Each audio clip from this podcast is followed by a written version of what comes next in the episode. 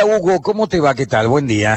Bien, muy bien. Estaba escuchando atentamente. Realmente adhiero y refuerzo esos conceptos porque ya sea desde el ITV, que lo único que hacen es eh, echarle una mirada y exigirte que le pongas cosas que a lo mejor no hacían falta, hasta, hasta el tema de las motos, pero es algo, eso ya es algo crónico que no sé si lo vamos a poder solucionar porque lo de las motos es algo espantoso, el daño que te hacen a tu audición y, la molestia que ocasiona que hay veces que uno quisiera agarrarlo, ¿no? Cuando pasan y... Pero por supuesto, vos querés acelerar para alcanzarlo, cosa que es imposible, pues esas motos andan a 200, 220 y aceleran, ¿eh? No tiene ningún problema. Mira, hace cuatro días, Avenida Luchese, entre el barrio donde yo vivo y la ciudad de Villa Allende. Mi señora venía en el auto tranquila, despacito, a 60, como indica el cartel. La pasó una de estas motos a 100, ella dice 180, yo no sé si habría de 160, 180, pero acelerando a fondo, con esos ruidos. Se pegó un julepe, pegó un volantazo para la banquina. Pues parecía que era un Sea Harrier que está pasando por arriba del techo. Entonces digo, no tienen derecho a hacer esas cosas. Y me parece que la policía caminera tendría que detenerse un poquito a controlar estos energúmenos también. Con escapes que eh, son para competición y que no están permitidos por la ley de tránsito. Entonces es muy fácil hacer una multa. Pero bueno, vamos a hablar de este tema central que es la vacuna y la vigüeleada que ha habido con respecto al tema de las vacunas, ¿no? Que ya llega que en septiembre, que en octubre, que en noviembre, que ahora es el primer trimestre, el segundo trimestre, que hasta mediados del año que viene no tenemos vacuna. ¿Cómo lo ves al tema, Hugo? No, no, yo soy más optimista, me parece que no, no vamos a llegar hasta tanto. Eh, siempre hablábamos de que esta misma vacuna, los, los CEO habían dicho de que iba a estar para, que iban a tener determinada cantidad de dosis antes de fin de año, había, habían dicho de que tenían para ellos 500 millones en, en septiembre. Hay cuatro, cuatro, cinco fábricas hoy que la están haciendo esa vacuna, sin marcha atrás, pero hace rato que la están haciendo, ¿eh? o sea, ellos siempre se, se arriesgaron a, a hacer la vacuna porque estaban totalmente persuadidos de que era óptima y que no iban a tener ningún problema. Eh, es una gran noticia, Beto, es una gran noticia porque de pronto la tenemos en casa, la tenemos en nuestras manos y después la parte solidaria de, hacer este tándem Argentina-México para distribuirla por toda Latinoamérica es un gesto realmente que no nos vamos a olvidar fácilmente todos los que estamos en el tema, ¿no? Ahora, en el anuncio el presidente habla del primer trimestre del año 2021, ¿no? Es que yo, eh, a ver, yo considero, uso mi experiencia nada más, no, no uso... Aunque Por eso, vos, vos participaste, vamos a contarle a la gente, vos participaste en el desarrollo de algunas vacunas. Nosotros fuimos en, el, en la epidemia anterior 2009, nos pidió presidencia, estábamos con Ríos y con Pons en Buenos Aires, en el Malbrán, y fuimos a Concepción del Uruguay a una fábrica de vacunas de aves y, armamos todo, firmamos los convenios y demás, y cuando entramos no habían pasado 10 días y, irrumpieron cinco vacunas. Por lo tanto, lo que te quiero transmitir es que siempre se dan eh, fechas eh, para que la gente no, no se desespere, para que la gente se siga cuidando y demás. Yo personalmente creo que vamos a tenerla antes. Eh, fíjate vos de que el mundo, Rusia, ya advirtió que en octubre vacunan a, toda la población. Vos me dirás, pero ¿cómo va a ser toda la...? Bueno, te cuento que el Instituto Gamaleya tiene una experiencia extraordinaria desde el año 1890. Eh, ha hecho vacunas contra cólera, contra antrax, contra ébola, contra MERS, y esa expertise del MERS, que es el primo hermano de este virus, ese que transmitían los camellos y los dromedarios, es la que le permitió salir tan rápido. Y el ejército ruso va, a distribuir toda la vacuna. Ya dijeron que hasta Siberia, el archipiélago Gulat, hasta ahí van a llegar, o sea que van a, van a vacunar a todo el mundo. Y Rusia firmó ya con Brasil, no sé si se enteraron, no. para, para la producción de sus vacunas. ¿eh? Fíjate vos, ¿eh? Bolsonaro echando mano de Vladimir Putin, qué raro, ¿no? No, no, ¿Qué alquimia hay ahí? Pero vos sabés de que yo creo que en estas circunstancias uno... Es más, el otro día alguien me preguntó, eh, una persona de mucha confianza en mí, si yo me pondría esa vacuna, pero iría presuroso ponerme la vacuna rusa. Si yo sé cómo hicieron la del MERS, cómo... me, quitó la pregunta porque te la iba a hacer. Digo, ¿es confiable? ¿Vos te pondrías esa vacuna? Absolutamente. la, siguiente pregunta. Porque digo, están diciendo que no, que se apresuraron, que Vladimir Putin, que es una posición más de, de macho alfa de la que siempre quiere exhibir, etcétera, etcétera no solo que iría presuroso yo, sino que, trataría de inmunizar a toda mi familia. No, Puti, escucha, escúchame, Beto querido, o sea, ellos siempre fueron crípticos, laberínticos para las noticias. Cuando ponían el satélite en el, en el espacio recién, y, era exitoso, recién avisaban. Cuando ponían la, la, perra laica, hicieron lo mismo. Cuando pusieron a Yuri Gagarin, hicieron lo mismo. Cuando salió el cohete balístico, hicieron lo mismo. Nunca habla Rusia de sus fracasos. Siempre es cauto, eh, secretismo, y cuando tiene el éxito en la mano recién lo dice, a tal punto de que le ponen Sputnik en honor al primer satélite que puso el mundo en, en, la atmósfera, ¿no? Y esto ya se, ya se está inoculando en Rusia, porque, o por lo menos inocularon a algunas personas, ¿no? Pues el presidente dijo que una de sus hijas o su familia había sido vacunada. Sí, y a varios militares. Sí, a varios militares. Por lo menos lo que se hizo el mes pasado cuando se colocó, creo que eran 60, 70 militares. De ahí viene la crítica que por qué no hicieron mayor cantidad de pruebas y demás. Lo que, lo que hay que entender es esto. Si yo tengo una vacuna contra el MERS, que es ese, ese coronavirus que atacó toda la zona de Oriente, que es prácticamente... Eh, prácticamente idéntico a esto. Lo único que le hicieron teniendo el molde es unos cambios genéticos y por eso llegaron tan rápido. Pero además ese instituto es de un prestigio, el instituto ese Gamaleya.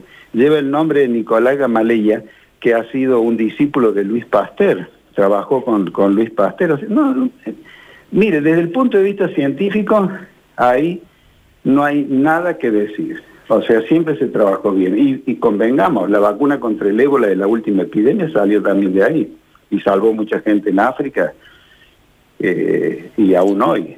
¿Y qué hay de esto de que la vacuna tiene que probarse durante cierto tiempo para saber realmente eh, cuál es su efectividad real? Porque puede inocularte, a lo mejor a vos te, mantiene con anticuerpos dos meses, tres meses y eso es un fracaso, porque por lo menos tendría que tener un año de, capacidad de crear anticuerpos en, un ser humano. ¿Qué hay de eso?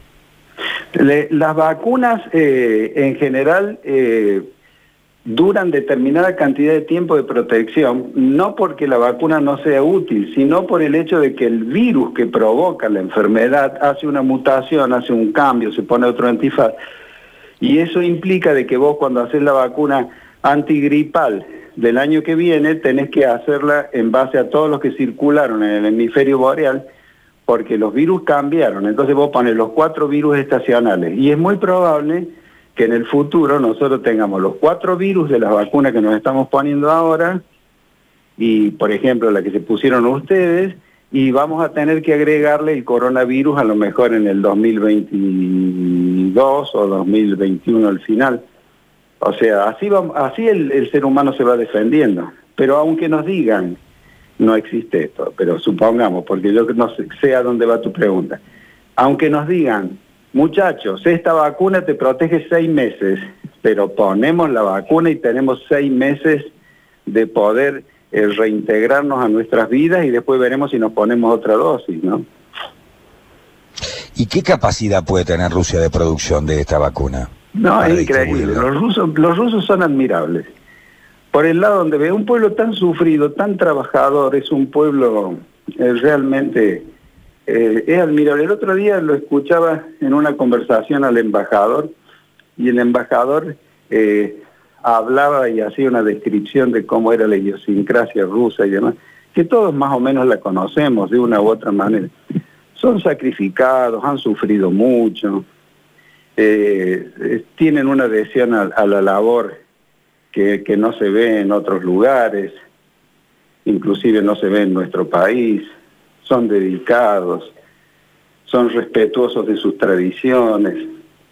Eh, no, yo, yo, yo creo que, que, va a ser un éxito. Como también te digo de que van a, entrar otras vacunas más. ¿eh? Acordate que en muy poco tiempo vamos a tener, che, entró la de Pfizer, mirá la de Moderna. La China, la China de Wuhan, del lugar donde nació este virus, viene pisando muy fuerte también. O sea que vos tenés fe de que este año tenemos vacuna. Sí, sí, te lo dije hace mucho esto. Sí, por eso, por eso te quería repreguntar, porque digo, están vihueleando, de acuerdo a quien uno escuche. Eh, dicen, ayer lo escuchaba el ex secretario de salud, digo secretario porque bajaron el rango de, ministerio a secretaría de Macri, eh, Rubinstein, decir, olvídense de que haya una vacuna antes de mediados del año que viene. No, eh, lo que pasa, yo creo que no es lo mismo la visión de un político cuando el político no puede, no puede errarle en el sentido de que el aviso que da para que después no lo critiquen, no, no. Pero ahí hay sí, De hecho, estamos como estamos porque los políticos le erran mucho, ¿no? Te diría a diario. Eh, por eso está ahí, por eso el expertise es tan importante y por eso los ingleses van a mandar a dos o tres expertos para que dirigen al grupo este argentino que lo va a fabricar. O sea, siempre tiene que haber el grupo de expertos que son más sólidos y, trabajan sobre, sobre lo que es la metodología científica. ¿no? La política no sé si es metodología científica, nunca la entendí, nunca me acerqué. Bueno, vos has sido un hombre que has incursionado en eso. Sí, sí, efectivamente. Yo tengo una profunda vocación política, eh, pero yo me traté de meter para cambiar la política, porque hay que volver a la buena política, no esto. Estoy absolutamente convencido que esto de pelearse continuamente, abrirse paso a los codazos, no poder generar políticas de Estado, un Consejo Económico y Social donde todos participen, pensar realmente en el país con patriotismo y no con desde la banderita política que me está dando la posibilidad de seguir currando. Hay que cambiar muchas cosas. Sí, sí, sí, es el anhelo de todo argentino de bien. Mm. O sea que lo único que me gustaría eh, transmitirles es que nos, eh, tenemos que estar... Eh, esperanzados, pero nunca como ahora una adhesión a todos los conceptos sanitarios que hemos aprendido porque tenemos que sortear la última parte para poder salir de esta tragedia. Bueno, eh, la última, y acá a lo mejor no nos ponemos de acuerdo. Vos sabés que yo desde hace rato vengo diciendo tenemos que vivir en modo COVID-19, distanciamiento social, utilización de abrigo, pero tenemos que volver a incorporarnos al mundo laboral porque esto se está cayendo a pedazos. O sea, yo tengo muchos más amigos fundidos que muchos que amigos contagiados, que tengo varios, te digo. ¿eh? Bueno, hizo 12 amigos contagiados, ya te cuento. Ya 8 o 9 ya han transcurrido la enfermedad y algunos otros en este momento la están transcurriendo. Pero eh, eh, la situación de muchísimos sectores, vos imaginate eh, decirle a la gente, al, al, al sector hotelero que mueve eh, un millón y medio de, puestos de trabajo, no va a haber verano no va a haber temporada. Es muy complicado, Hugo. Digo, no tendremos que empezar a convivir con esto, mantener aislados a los grupos de riesgo, a nuestros adultos mayores, a las personas que están eh, con alguna enfermedad de base, eh, y nosotros ser responsables y respetuosos para no contagiar a ellos y hacer bien las cosas, pero ir integrándonos a la vida. Pero absolutamente estoy de acuerdo, a tal punto de que estoy convencido y en los distintos comités lo hemos hablado de lo bien que se están portando los comerciantes, cómo cumplen, cómo van haciendo entrar de a uno, cómo está la desinfección de su calzado, cómo está el alcohol en gel a mano, que exigen que tenga el barbijo puesto si no, no atienden. No, no, eh, los comerciantes a nosotros nos están dando realmente una lección. Por eso, hay mucha gente que ya entendió cómo viene esto. Por eso yo lo único que apelo es que todos hagamos un último esfuerzo porque ya, ahora ya está la lucecita, antes no la teníamos. Bueno, eh, nos quedamos con eso, Hugo, nos quedamos con eso. Te mandamos un abrazo muy grande. Igualmente para ustedes, eh, el abrazo cariñoso de siempre, un saludo especial para Nachito y que ande todo muy bien. ¿eh? Acá está, ahí está Nachito. Un abrazo, Hugo, muchas gracias, muchas gracias.